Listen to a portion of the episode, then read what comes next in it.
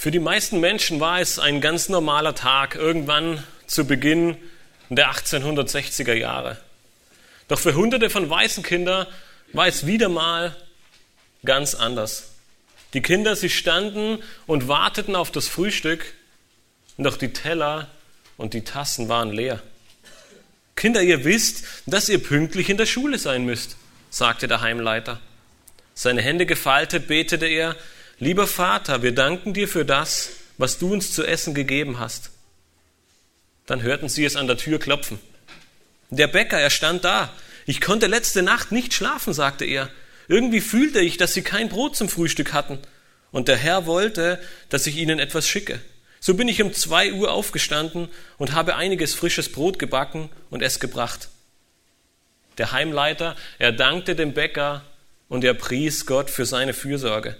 Kinder, sagte er, wir haben nicht nur Brot, sondern sogar Frisches. Fast unmittelbar danach hörte er es zum zweiten Mal ein Türklopfen. Jetzt war es der Milchmann. Mein Milchwagen mit frischer Milch ist direkt vor dem Weißen Haus zusammengebrochen. Ich möchte den Kindern die Kannen mit frischer Milch geben, damit ich den Wagen leeren und reparieren kann. Der Heimleiter, er dankte dem Milchmann und die Kinder freuten sich über ihr Frühstück. Nun, einige von euch kennen diese Geschichte vielleicht. Der Heimleiter, er war niemand anderer als Georg Müller, der einige Waisenhäuser in den, in den 60er Jahren des 19. Jahrhunderts in England gründete. Sein Ziel war es nicht, Gott herauszufordern oder Gott auf die Probe zu stellen. Sein Ziel war es, und das von Anfang an, den Menschen den lebendigen Gott vor Augen zu führen. Er wollte nicht aufhören, seinen Dienst auf diese Art und Weise zu tun und niemals einen Menschen auch nur für irgendetwas anbetteln, weil er zeigen wollte, dass es Gott tatsächlich gibt. In einer Zeit, in der die Menschen mehr und mehr aufhörten, an Gott zu glauben, trat er auf und wollte aufzeigen, dass es den allmächtigen Gott, den Gott der Bibel tatsächlich gibt und dass ihm allein alle Ehre gebührt. Wenn wir uns heute 1. Mose 24 ansehen, dann werden wir sehen, dass Gott genauso, wie er die Waisenkinder versorgte, sich auch um den Fortbestand der Segenslinie aus dem Stamm oder aus, dem, aus der Linie Abrahams kümmern wird. Durch sein Wirken und durch sein Handeln wird aus einer einzelnen Person am Ende ein großes Volk werden. Ein Volk, das gesegnet ist und aus dem später der Messias, Jesus Christus, hervorgehen wird.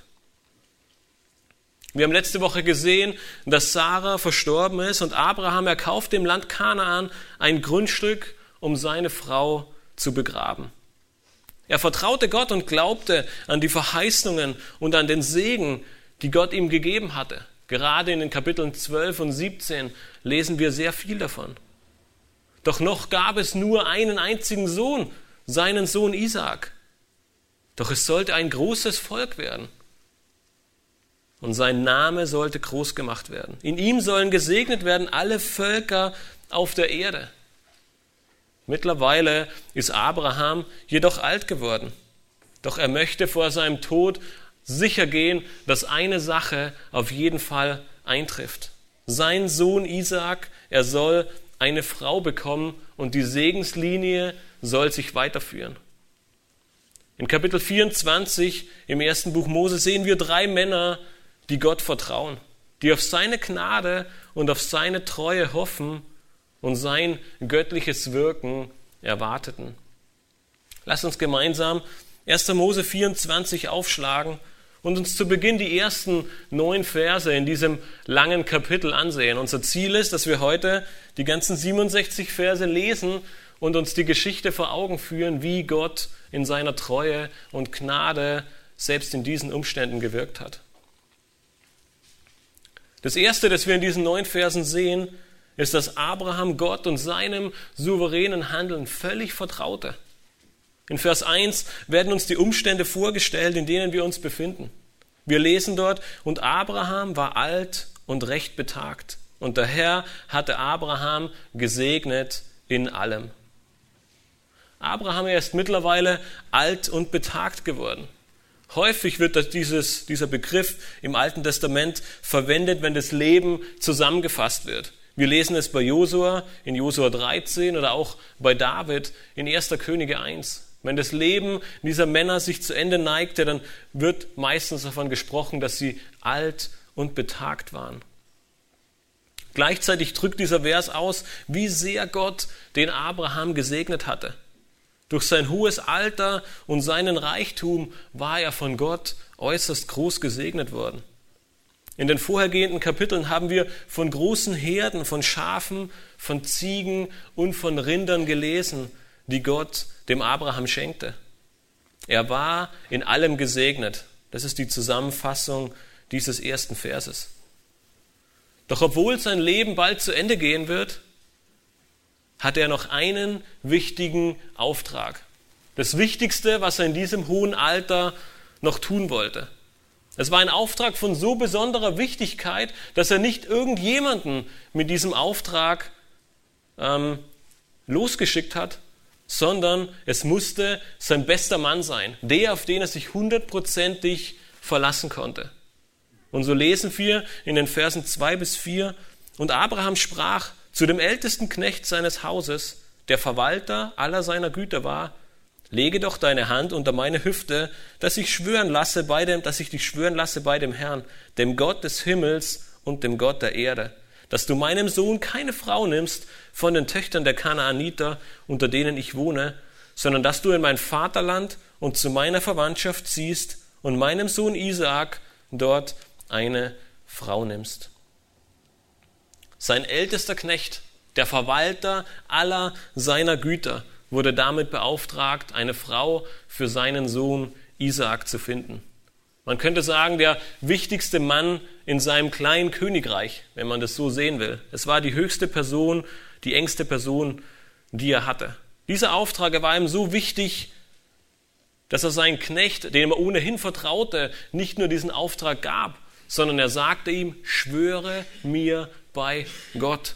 Schwöre mir bei Yahweh, steht hier wortwörtlich. Und zwar mit der Hand unter meiner Hüfte. Abraham erkannte die Verheißung aus Kapitel 12 und wüsste, dass Gott ihm ein großes Volk verheißen hatte. Sein Name und sein Same, er würde so groß und zahlreich werden wie der Sand am Meer oder wie die Sterne am Himmel. Das bedeutet aber gleichzeitig, Isaac braucht eine Frau. Aber nicht irgendeine. Er wollte nicht irgendeine x-beliebige Frau für seinen Sohn haben und für seine Nachkommen, sondern es sollte eine besondere Frau werden. Matthias hatte letzten Sonntag in seiner Predigt deutlich gemacht, dass Abraham als Fremdling in Kanaan lebte. Er wusste zwar, dass seine Nachkommen irgendwann dieses Land bekommen werden, aber jetzt lebte er als ein Fremdling in diesem Land. Und er kannte die Bewohner des Landes und wusste, dass sie Götzen anbeteten und dass sie für seinen Sohn keine Alternative wären. Deshalb lesen wir in Vers 4 den genauen Auftrag. Suche meinem Sohn eine Frau in meinem Vaterland und aus meiner Verwandtschaft. Und bloß nicht jemanden aus dem Land Kanaan.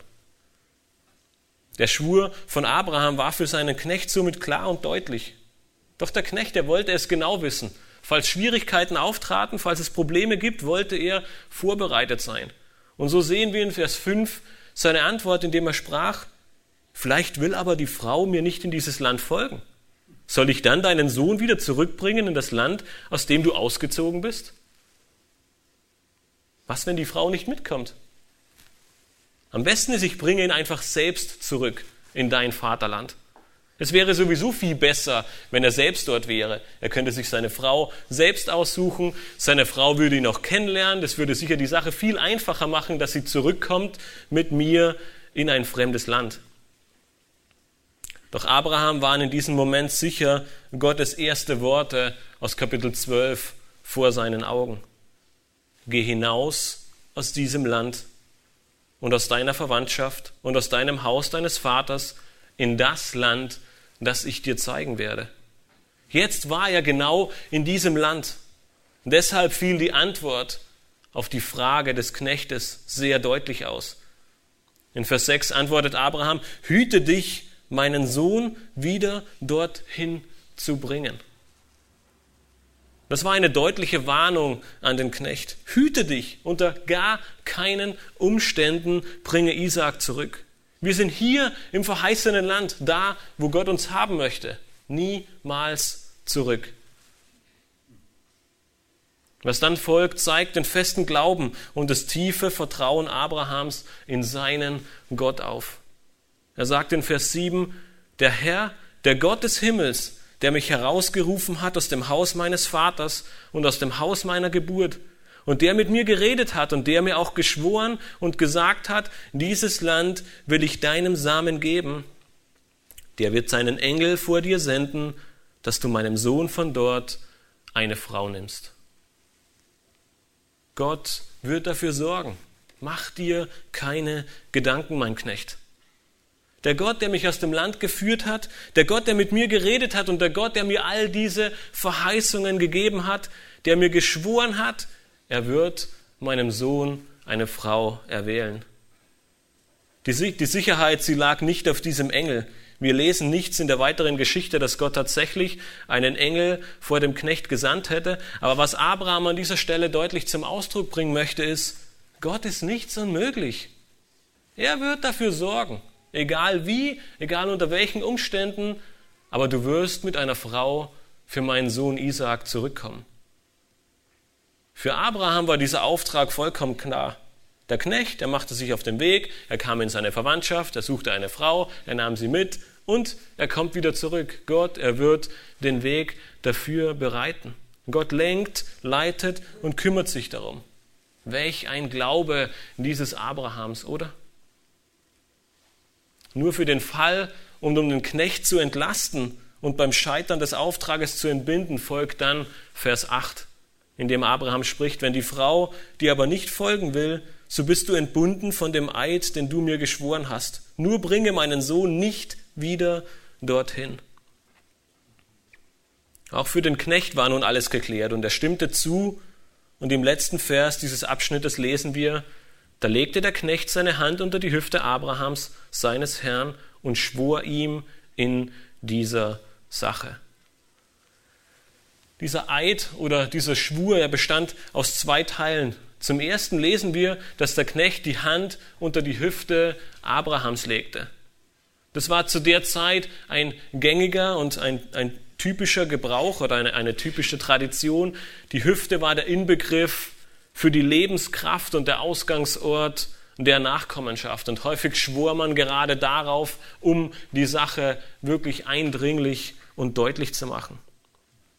Ein zweiter Aspekt dieses Schwurs, den haben wir schon in Vers 3 gelesen, in dem Abraham sagte, schwöre mir bei Gott, schwöre mir bei Yahweh, dem Gott des Himmels und der Erde. Abraham, er wollte absolut sicher gehen, dass der Knecht nichts missversteht, dass es ein Schwur ist, den, der den Anschein erweckt, dass es hier tatsächlich für Abraham um Leben oder Tod ging. Er wollte sicher gehen, dass der Knecht den Auftrag verstanden hatte. Und im Verlauf der weiteren Geschichte werden wir sehen, dass sich der Knecht durch Hingabe, durch Vertrauenswürdigkeit und durch ein tiefes Vertrauen auf Gott auszeichnet. Sicherlich war das ein Mitgrund, warum er diesem Schwur zustimmte.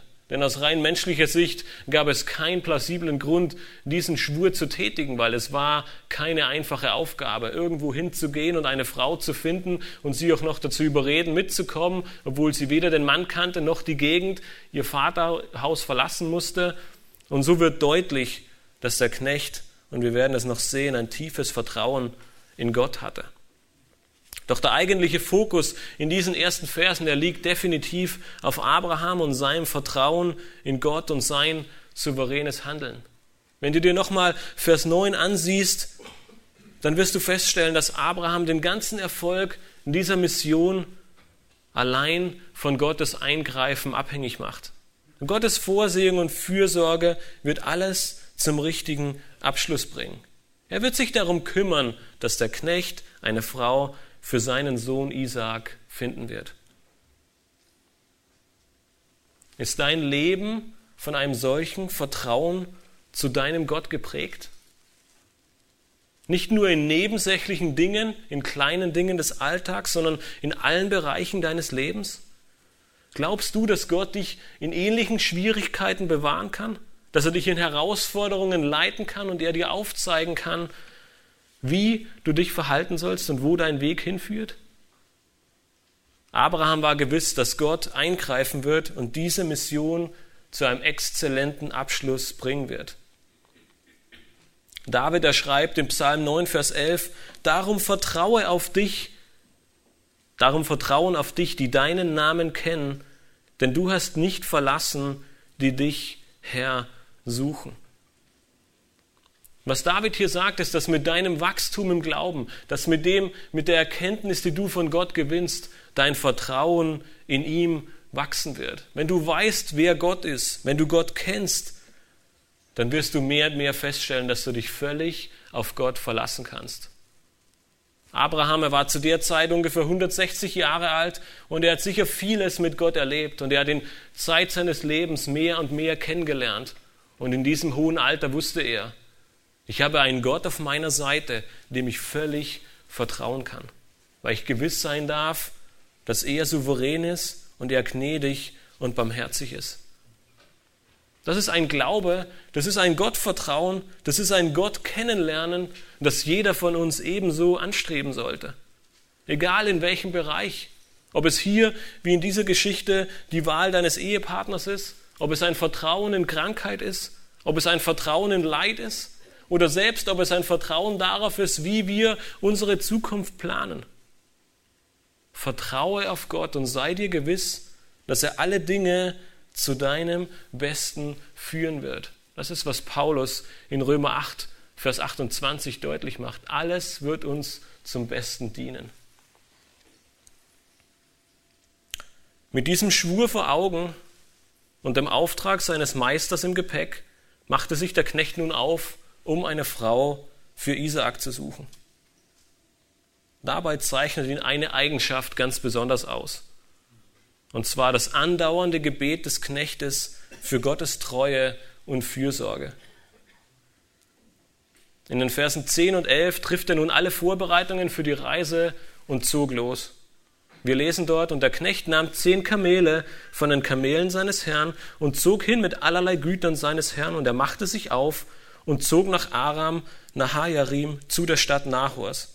Da ließ er die Kamele sich draußen vor der Stadt lagern, bei einem Wasserbrunnen am Abend, zur Zeit, da die Jungfrauen herauszugehen pflegten, um Wasser zu schöpfen. Der Knecht, der nahm nun zehn der Kamele Abrahams mit allerlei Gütern und machte sich auf in diese fremde Stadt. In Kapitel 25, Vers 20 lesen wir, dass Rebekka aus Padan Aram stammte. Das heißt, Padan Aram und Aram Nahajarim, was wir hier in Vers 10 lesen, scheinen ein und dieselbe Stadt zu sein oder ein und dieselbe Gegend. Wo genau diese Gegend lag, können wir heute nicht mehr mit Gewissheit feststellen, aber es gilt gesichert, dass es irgendwo im Gebiet des damaligen Mesopotamien lag. Von daher war es keine Tagesreise, die der Knecht antrat. Wir haben in den vorhergehenden Kapiteln gelesen, dass Abraham in Hebron lebte und somit können wir ungefähr sagen, dass die Reise eine Reise von 700 Kilometern war. Der Knecht erlegte mit den Kamelen und den Gütern eine Strecke von 700, ungefähr 700 Kilometer Richtung Norden zurück, ehe er in der Stadt Nahor ankam. Eine Stadt in diesem Gebiet, die nach dem Bruder Abrahams, dem Nahor, benannt wurde. Was nach dieser langen Reise geschieht, ist äußerst bemerkenswert und erinnert ein wenig an Nehemia und seinen Mauerbau. Der Knecht erlässt seine Kamele vor der Stadt an einem Brunnen nieder, weil er weiß, dass dort die jungen Frauen abends zum Wasserschöpfen kommen. Ähnlich wie Nehemia ist sich der Knecht der völligen Abhängigkeit von Gott bewusst. Aber auf der anderen Seite schmiedet er einen Plan, wie er vorgehen könnte, um eine Frau für Isaak zu finden. Die Abhängigkeit, der sich der Knecht bewusst ist, finden wir in den folgenden Versen in seinem Gebet. In den Versen 12 bis 14 lesen wir, und er sprach, O Herr, du Gott meines Herrn Abrahams, lass es mir doch heute gelingen und erweise Gnade an meinem Herrn Abraham. Siehe, ich stehe hier bei dem Wasserbrunnen und die Töchter der Leute dieser Stadt werden herauskommen, um Wasser zu schöpfen. Wenn nun ein Mädchen kommt, zu der ich spreche, neige doch deinen Krug, dass ich trinke, und sie spricht, trinke, und auch deinen Kamelen will ich tränken, so möge sie diejenige sein, die du deinem Knecht Isaak bestimmt hast, und daran werde ich erkennen, dass du an meinem Herrn Barmherzigkeit erwiesen hast. Der Knecht, der beruft sich in seinem Gebet auf Gottes Barmherzigkeit in Vers 14. Doch nicht nur das, er fordert ein deutliches Zeichen von Gott. Er möchte nicht, dass sein Wille geschieht, er möchte nicht, dass er eine Entscheidung trifft, sondern er möchte, dass Gottes Wille geschehe. Nicht nur, dass ein Mädchen kommt, was gewiss war, denn abends kam immer eine Vielzahl von Mädchen, um Wasser zu schöpfen. Nein, es sollte ein ganz besonderes Mädchen sein, das er am Ende daran erkennt, dass sie nicht nur ihm, sondern auch seinen Kamelen zu trinken gibt. Nach dem Gebet von Abraham für Sodom und Gomorra ist es überhaupt erst das zweite Gebet im ersten Buch Mose, was uns hier begegnet. Natürlich werden sicher viele andere Männer und Frauen gebetet haben, das steht außer Frage, aber es ist erst, erst das zweite aufgezeichnete Gebet, das wir hier finden. In seinem Gebet drückt der Knecht nun aus, dass er eine Frau für Isaak sucht, die gastfreundlich und fürsorglich sein sollte.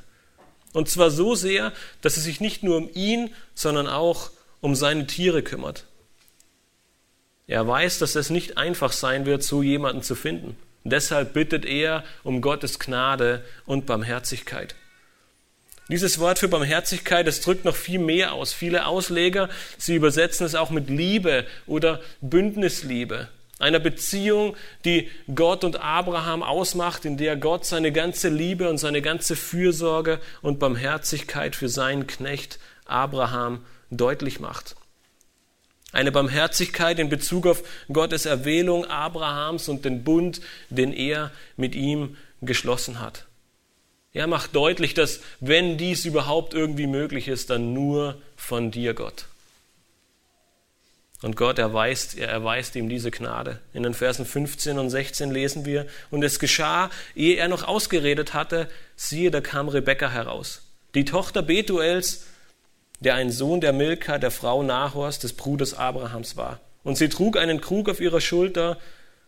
Sie aber war ein sehr schönes Mädchen, eine Jungfrau, und kein Mann hatte sie erkannt. Und sie stieg zum Brunnen hinab und füllte ihren Krug und stieg wieder herauf. Gott antwortete dem Knecht auf sein Gebet, noch ehe, es zu, noch ehe er es zu Ende gesprochen hatte.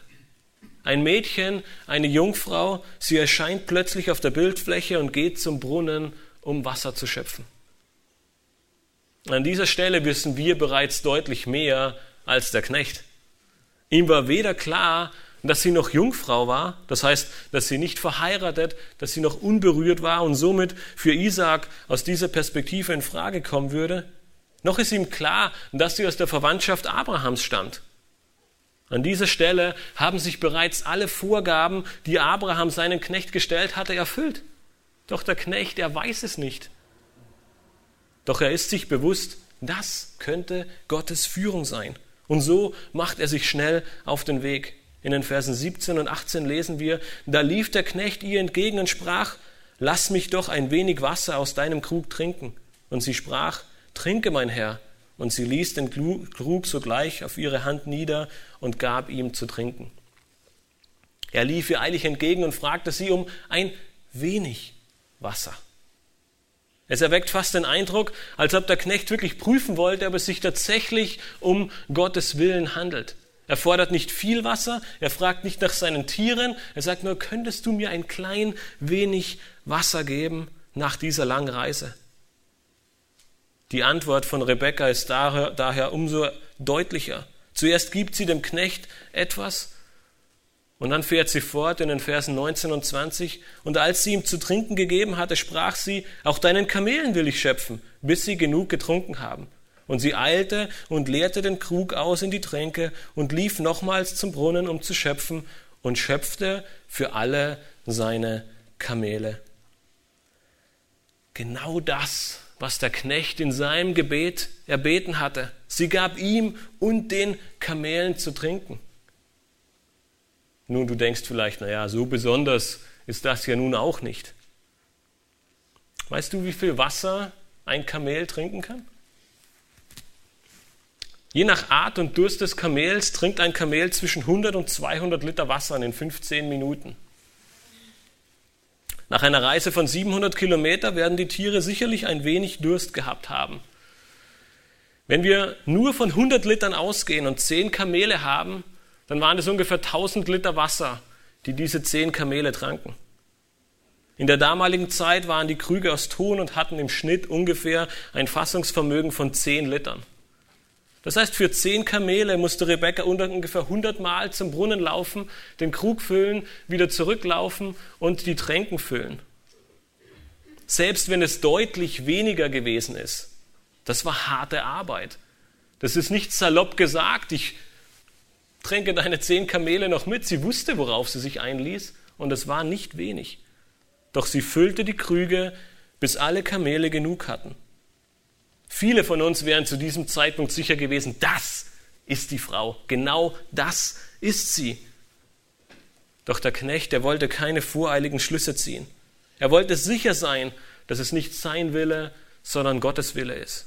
Und so lesen wir in Vers 21, und der Mann war erstaunt über sie, schwieg aber still, bis er erkannt hatte, ob der Herr seine Reise habe gelingen lassen oder nicht. Er wartete Gottes Zeitplan ab obwohl er es sicherlich vor Spannung nicht mehr aushielt. Aber als sie die harte Arbeit abgeschlossen hatte und alle Kamele getränkt waren,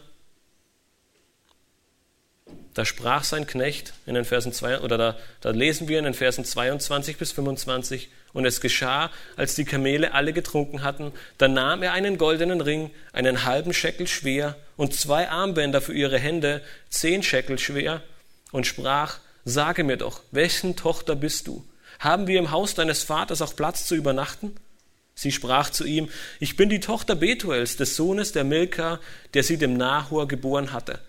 Und sie sagte weiter zu ihm, es ist auch viel Stroh und Futter bei uns und Platz genug zum Übernachten.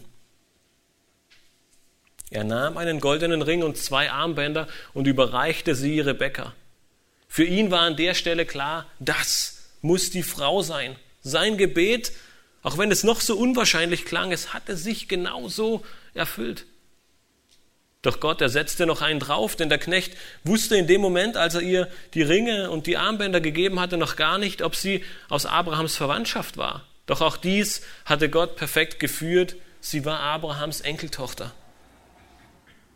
Was sollte der Knecht noch sagen? Ist das nicht überwältigend? Und deshalb folgt fast was folgen muss. In den Versen 26 und 27 lesen wir, da neigte sich der Mann und betete an vor dem Herrn und er sprach, gelobt sei der Gott, der Gott meines Herrn Abraham, der seine Gnade und Treue meinem Herrn nicht entzogen hat, denn der Herr hat mich dem Weg zum Haus der Brüder meines Herrn geführt. Ein Lobpreis zur Ehre Gottes. Der Knecht, der war sich völlig bewusst, dass Gott allein dafür verantwortlich war. Gott, er hat ihn nicht nur in die richtige Stadt geführt, er hat ihn nicht nur in den richtigen Brunnen geführt, er hat genau die Frau für seinen Sohn Isaac bereitet, den er vorgesehen hat. Aus seiner Verwandtschaft, aus seinem Vaterhaus, genauso wie Abraham es gewünscht hat. Während der Knecht noch anbetet, läuft Rebekka zurück zum Haus ihrer Familie und berichtet dies alles. In den Versen 28 bis 30 lesen wir, und die Tochter lief nun und berichtete dies alles im Haus ihrer Mutter. Und Rebekka hatte einen Bruder, der hieß Laban. Und Laban lief rasch zu dem Mann draußen beim Brunnen, als er nämlich den Ring und die Armbänder an den Händen seiner Schwester gesehen und die Worte seiner Schwester Rebekka gehört hatte, die sprach, so hat der Mann zu mir geredet. Da ging er zu dem Mann und siehe, der stand bei den Kamelen am Brunnen. In Vers 29 wird uns nun zum ersten Mal Laban vorgestellt und er wird im Verlauf des ersten Mosebuches noch eine große Rolle spielen. Vor allem im Leben von Jakob, den Sohn Isaaks und Rebekkas. Als er hörte, was sie sprach, die Geschichte sah und die Geschenke hörte, äh, die Geschenke sah, lief er sofort los. Es waren zwar keine Brautgeschenke, die folgten später noch, aber Laban scheint von der Geschichte und den Geschenken sehr angetan gewesen zu sein. Er fand den Knecht am Brunnen und sprach zu ihm, ab Vers 31, Komm herein, du Gesegneter des Herrn. Warum stehst du draußen? Ich habe das Haus geräumt und für die Kamele Platz gemacht.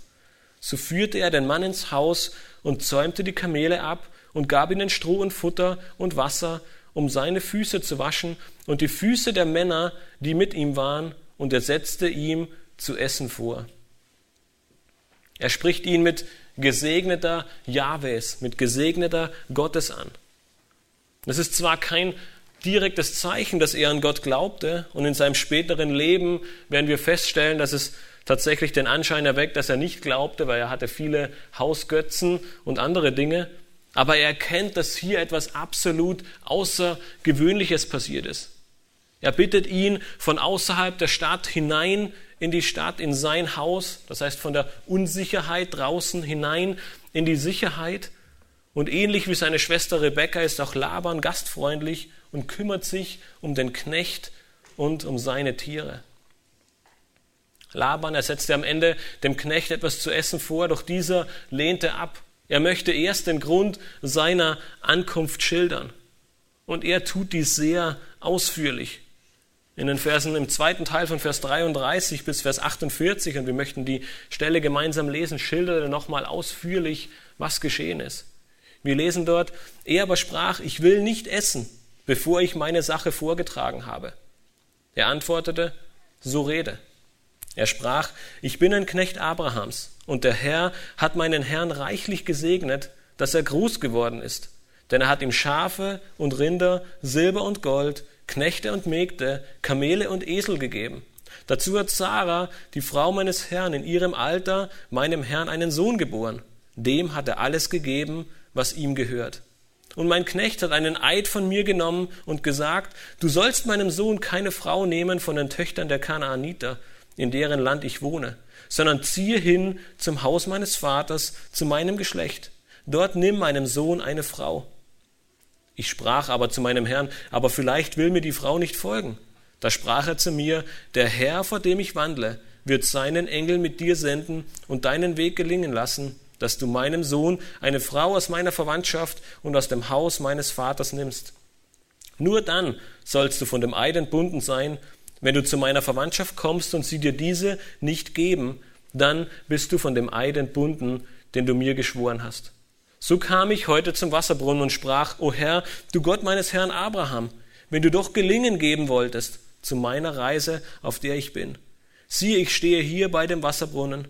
Wenn nun eine Jungfrau zum Schöpfen herauskommt und ich spreche, gib mir doch aus dem Krug ein wenig Wasser zu trinken, und sie mir und sie zu mir sagen wird, trinke, ich will deinen Kamelen auch schöpfen, so möge doch die Frau, so möge doch diese die Frau sein, die der Herr dem Sohn meines Herrn bestimmt hat. Ehe ich nun diese Worte ausgeredet hatte in meinem Herzen, siehe, da kommt Rebekka mit einem Krug auf ihre, auf ihrer Schulter und geht zum Brunnen hinab und schöpft. Da sprach ich zu ihr, gib mir doch zu trinken. Und sie nahm den Krug sogleich von ihrer Schulter und sprach, trinke, und ich will deine Kamele auch tränken. So trank ich, und sie tränkte auch die Kamele. Und ich fragte sie und sprach, wessen Tochter bist du? Sie antwortete, ich bin die Tochter Betuels des Sohnes Nahors, den ihm die Milka geboren hatte. Da legte ich einen Ring an ihre Nase und Armbänder an ihre Hände, und ich neigte mich, betete an vor dem Herrn und lobte den Herrn, den Gott meines Herrn Abrahams, der mich den rechten Weg geführt hatte, dass ich seinem Sohn die Tochter des Bruders meines Herrn nehme. Der Knecht Abrahams erzählt wirklich die ganze Geschichte noch einmal. Und zwar im Haus der Verwandtschaft Abrahams, um eines deutlich zu machen. Das ist Gottes Wille. Er vertraute dem Herrn und dieser hat ihn bis hierher gelenkt, geleitet und geführt. Er erwähnt den Segen Abrahams aus Kapitel 12 in seiner Nacherzählung, das Wunder der Geburt von Isaak, welches ebenfalls ein Segen und Gottes Führung darstellt. Und er zeigt auf, dass Isaak der Erbe alles Segens sein wird in Vers 36. Die Erzählung, sie entspricht nicht wortwörtlich dem Geschehen, aber sein Ziel ist es, Gottes Führung und Gottes Willen aufzuzeigen. Den größten Unterschied in der Erzählung finden wir in Vers 47. Der Knecht erzählt, dass er zuerst nach ihrer, An nach ihrer Herkunft fragte, ehe er ihr die Geschenke gab. Das scheint an der Stelle entweder ein Zeichen von Anstand zu sein oder es geschah in zeitlich so knapper Reihenfolge, dass beide Ereignisse eng verbunden waren und es ein sowohl als auch war. Das Hauptziel des Knechtes war es aber am Ende, mit der Geschichte groß zu machen und der Familie deutlich zu machen, was hier geschehen ist, vom Anfang bis zu diesem Moment. Es ist Gottes Wille, es ist seine Leitung und es ist seine Führung. Und als er ihnen all das vor Augen geführt hatte, mit diesem Fokus und mit diesem Punkt im Zentrum, stellte er die alles entscheidende Frage. In Vers 49 lesen wir, wenn ihr nun meinem Herrn Liebe und Treue erweisen wollt, so sagt es mir. Wenn nicht, so sagt es mir ebenfalls, dass ich mich zur Rechten oder zur Linken wende. Mit anderen Worten, ihr habt all das gehört, was ich euch gesagt habe. Ihr habt das Wirken und das Handeln Gottes in dieser ganzen Geschichte gesehen. Und was sagt ihr nun? Die Antwort der Familie, sie folgt in den Versen 50 bis 53. Da antworteten Laban und Betuel und sprachen, diese Sache kommt von dem Herrn. Darum können wir nichts gegen dich reden, weder Böses noch Gutes. Siehe, Rebekka ist vor dir, nimm sie und ziehe hin, damit sie die Frau des Sohnes deines Herrn wird, wie der Herr geredet hat. Und es geschah, als der Knecht Abrahams ihre Worte hörte, da verneigte er sich vor dem Herrn zur Erde. Und der Knecht zog silberne und goldene Schmuckstücke und Kleider hervor und gab sie Rebekka, auch ihrem Bruder und ihrer Mutter gab er Kostbarkeiten.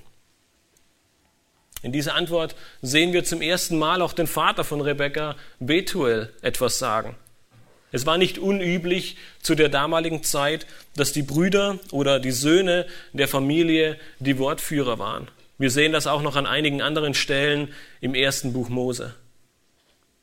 Doch in dieser wichtigen Entscheidung scheint auch der Vater mit einzustimmen und sie können nichts anderes tun, als nach dieser Erzählung zuzustimmen. Diese Sache kommt von Gott. Sie können nichts gegen den Knecht, gegen den Knecht reden und lassen Rebekka ziehen. Hier tritt nochmal der Charakter des Knechtes zum Vorschein. Er hört dies alles und betet an. Der Knecht, er ist ein Mann des Gebets und jeder seiner Aktionen in dieser ganzen Erzählung, sie wird von Gebet begleitet. Nach der Anbetung folgen dann die Geschenke, zuerst für Rebekka und dann für ihre Familie. Und erst jetzt ist der Knecht bereit zu essen. In Vers 54 lesen wir dann, da aßen und tranken sie, er samt den Männern, die mit ihm waren, und sie blieben dort über Nacht. Aber am Morgen standen sie auf und er sprach, lasst mich zu meinem Herrn ziehen.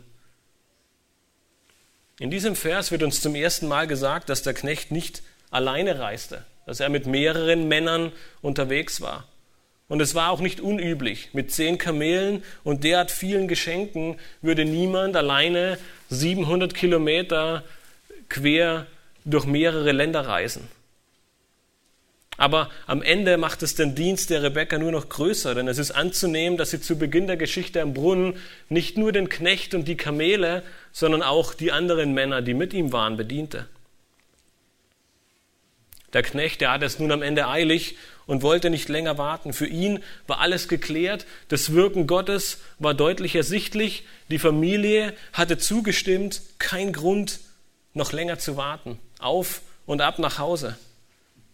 Doch die Familie wollte es noch etwas hinauszögern. In den Versen 55 bis 58 lesen wir, aber ihr Bruder und ihre Mutter sprachen, lass doch das Mädchen noch einige Tage lang bei uns bleiben, wenigstens zehn, danach magst du ziehen.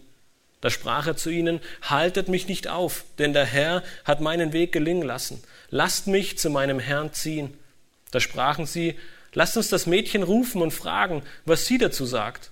Und sie riefen Rebekka und sprachen zu ihr, willst du mit diesem Mann ziehen?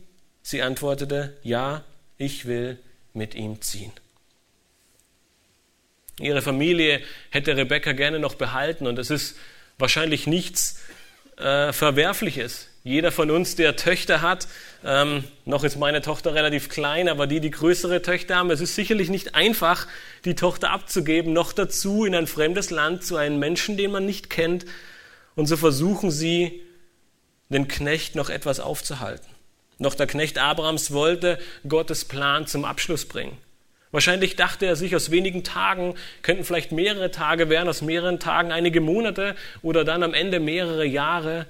Und so fragten sie Rebekka am Ende, ob sie mitziehen möchte. Und ihre Antwort, sie war mehr als deutlich, ja, ich will mit ihm ziehen. So machten sie sich auf den Weg und wir lesen in den letzten Versen dieses Abschnitts in Vers 59 bis 61, so ließen sie Rebekka, ihre Schwester, ziehen mit ihrer Amme samt dem, samt dem Knecht Abrahams und seinen Leuten. Und sie segneten Rebekka und sprachen zu ihr, du bist unsere Schwester, werde zu viel tausendmal Tausenden, und dein Same nehme das Tor deiner Feinde in Besitz. So machten sich Rebekka und ihre Mägde auf, und sie bestiegen die Kamele und folgten dem Mann nach, und der Knecht nahm Rebekka mit und zog hin. Fällt euch die Ähnlichkeit in Bezug auf Kapitel 12 auf, als wir gesehen haben, wie Gott das erste Mal zu Abraham sprach? Ähnlich wie Abraham war Rebekka sofort bereit, ihr Land, ihre Familie und alles zu verlassen und in ein fremdes Land zu ziehen, noch dazu zu einem fremden Mann, den sie nicht kannte. Auch wenn wir es hier nicht explizit lesen, aber Rebekka scheint ein tiefes Gottvertrauen gehabt zu haben. Ansonsten wäre man nicht bereit, so einen Glaubensschritt zu tun. Sie nahm noch ihre Amme mit, die uns in Kapitel 35, Vers 8 als Deborah vorgestellt wird. Am Ende verabschiedet die Familie von Rebekka sie mit einem zweifachen Segen. Zum einen lesen wir, dass sie eine Vielzahl von Nachkommen bekommen soll. Jener Segen, den Gott auch Abraham mehrmals zugesprochen hatte und der im Laufe der Jahrhunderte und mittlerweile Jahrtausende tatsächlich eingetreten ist. Und zum anderen sagen sie, ihr, ihr Same soll ihre Feinde in Besitz nehmen. Auch dies wird sich einige Jahrhunderte später, vor allem unter der Führung Josuas, bei der Landeinnahme bewahrheiten. Auch dieser Segen, er trat später ein. So ritten sie nun los, zurück nach Kanaan um Rebekka zu ihrem zukünftigen Mann Isaak zu bringen. Ist das eine schöne Liebesgeschichte für dich, in der der Knecht seinen Auftrag erfüllt hat? Der Knecht, er vertraute Gott. Er war sich seiner Führung gewiss und dankte ihm fortlaufend. Ist dein Handeln in schier aussichtslosen Situationen ebenso? Kannst du sagen wie der Knecht, dass du in Situationen, wo du nicht weißt, wie es weitergeht, Gott um Hilfe bittest? Triffst du alle Vorkehrungen, um deiner Verantwortung gerecht zu werden, aber lebst gleichzeitig in einer völligen Abhängigkeit von Gott? Wir haben eine Verantwortung und wir werden in der Schrift immer wieder dazu aufgerufen, diese ernst zu nehmen. Paulus, er vergleicht in 1. Korinther 13, Vers 11 diesen Wandel mit dem Erwachsenwerden vom Kind zum Mannesalter. In 1. Korinther 13, 11 sagt er, als ich ein Unmündiger war, redete ich wie ein Unmündiger, dachte wie ein Unmündiger und urteilte wie ein Unmündiger. Als ich aber ein Mann wurde, tat ich weg, was zum Unmündigsein gehört.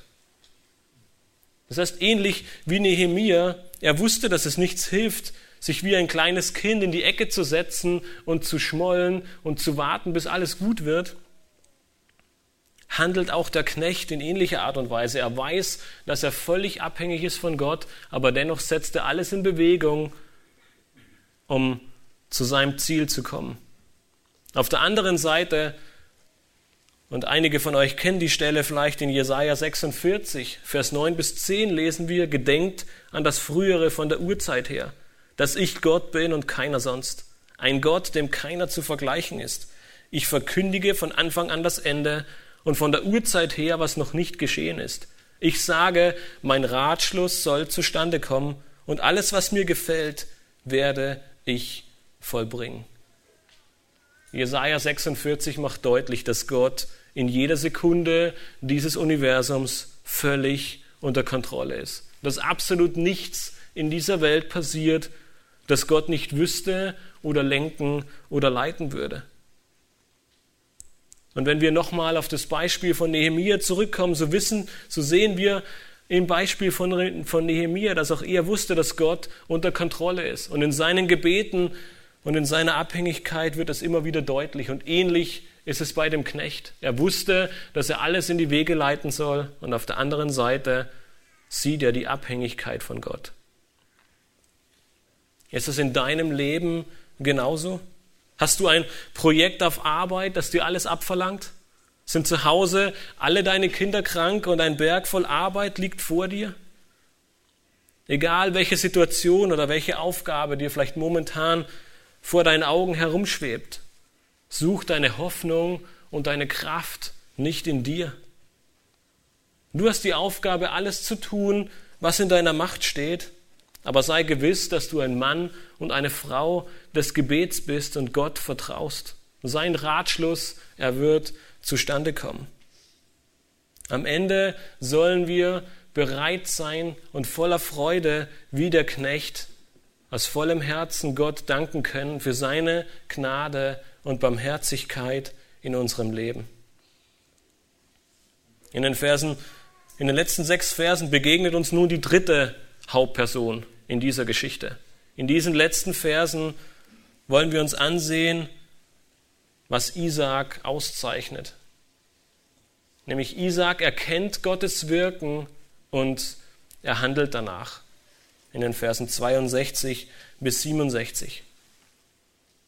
In den Versen 62 und 63 lesen wir, und Isaac kam vom Brunnen des Lebendigen, der mich sieht, denn er wohnt im Negev, weil Isaac zur Abendzeit auf das Feld gegangen war, um zu beten. Und er blickte auf und sah, und siehe, Kamele kamen daher.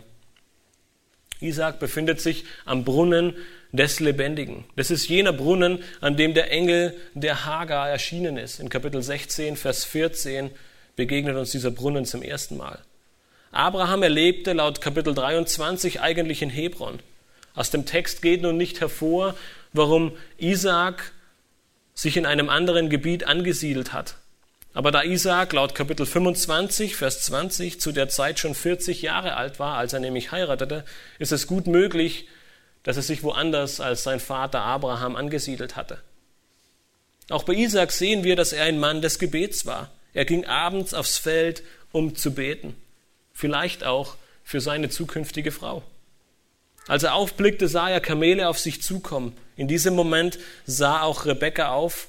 Und in Versen 64 und 65 lesen wir, und Rebekka blickte auf und sah Isaak. Und da ließ sie sich vom Kamel herab und sprach zu dem Knecht, wer ist jener Mann, der uns auf dem Feld entgegenkommt? Der Knecht sprach, das ist mein Herr.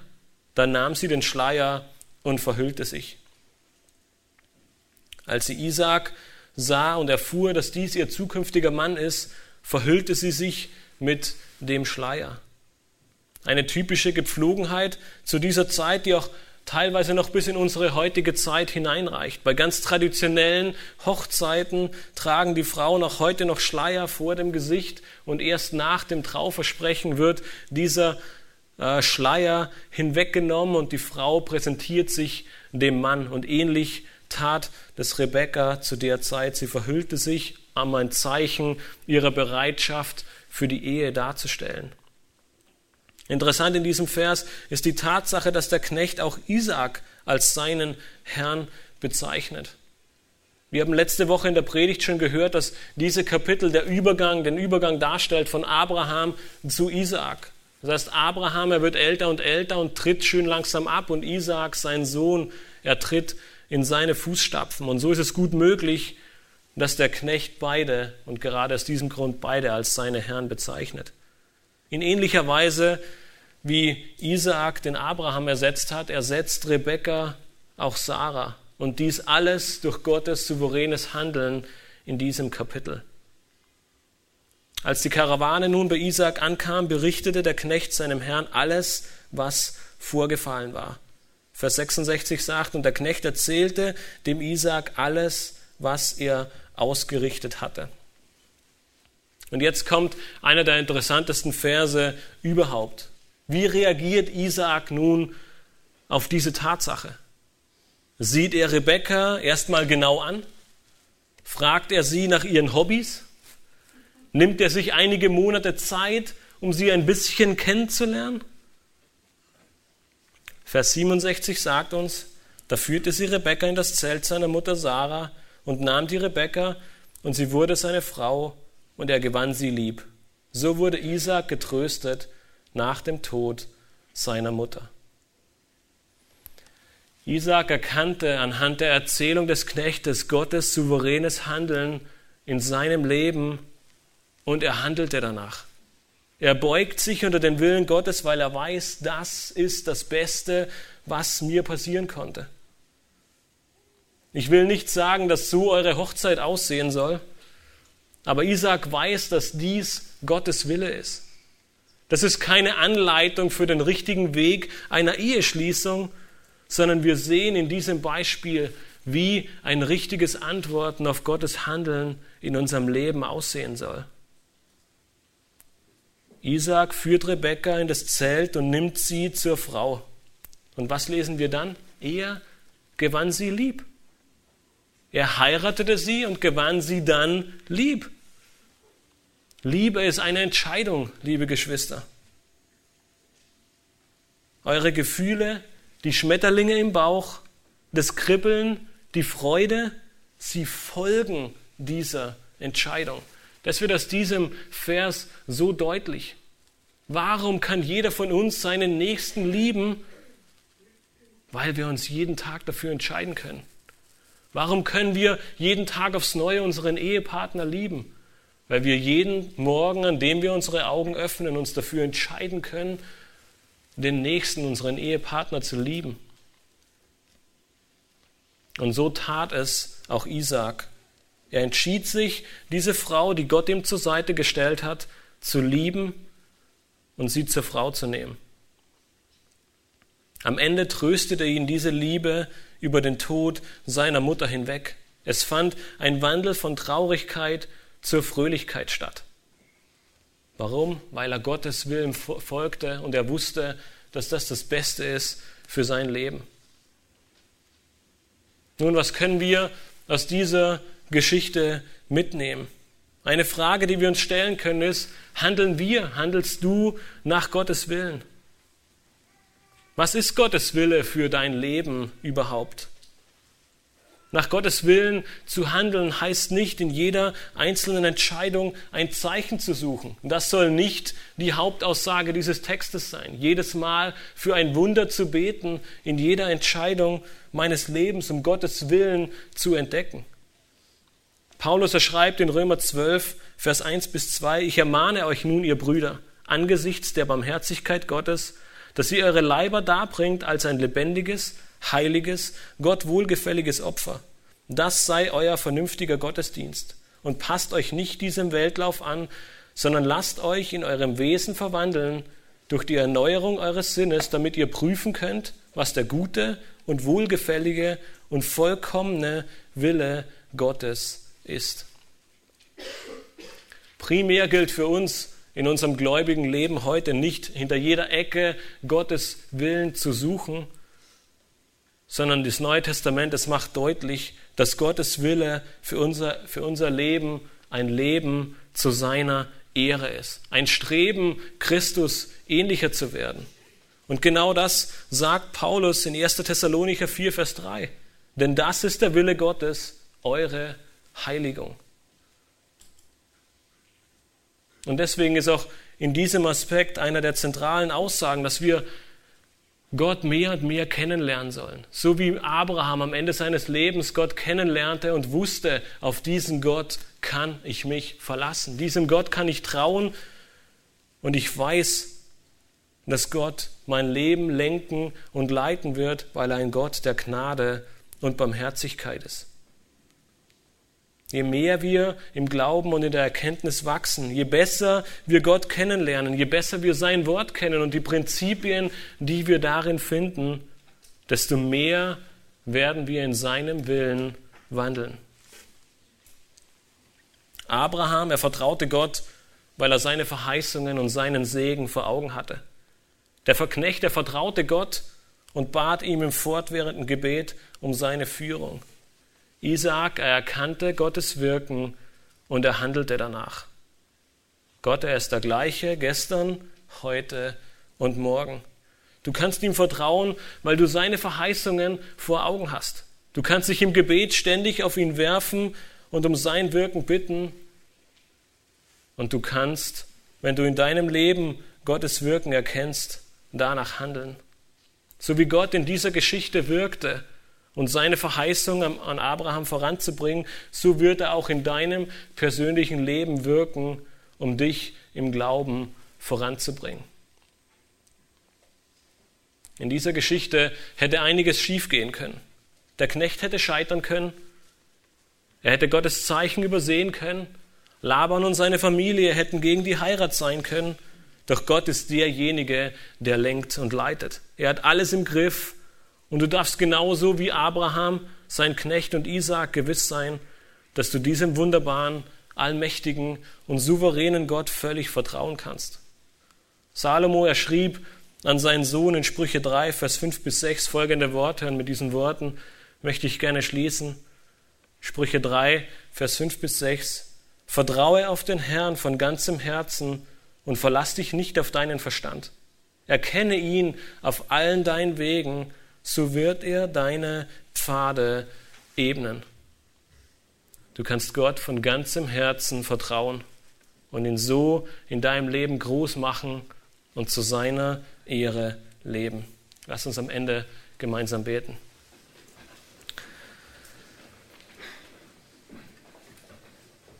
Himmlischer Vater, wir möchten dir danken für diese Erzählung, die uns nicht nur aufzeigt, wie Isaak seine Frau Rebekka gefunden hat oder wie Isaak seine Frau Rebekka bekommen hat, sondern wie wunderbar du bist, Herr, dass du in deiner Güte und Gnade leitest und lenkst, dass du einen Plan hast und ihn, zu, und ihn immer zum Ziel bringst, Herr, dass wir gewiss sein dürfen, dass du in deinem Ratschluss alle Wege richtig lenkst und leitest und wir an Abraham, an seinem Knecht und an Isaak sehen dürfen, welches Vertrauen sie in dich hatten, weil sie wussten, dass du ein Gott voller Gnade und Barmherzigkeit bist, Herr. Ich möchte dich bitten, dass auch wir in diesem Vertrauen in dieser Freude gemeinsam mit dir gehen, ein Leben in Heiligkeit anstreben, weil wir wissen, dass das dein Wille ist, Herr. Dir Ehre und Ruhm geben, Herr. Jeder einzelne von uns, aber auch wir als Gemeinde, damit wir zu deiner Ehre leben und all die Leute, die dich nicht kennen, anhand von unserem Leben, anhand von unserem Wandel, anhand von unserer Freude, den wir mit dir gehen, erkennen, dass es dich gibt und dass sie erkennen, dass sie Buße tun müssen, um umzukehren, weil du der allmächtige, der barmherzige, der wunderbare Gott bist, Herr. Amen.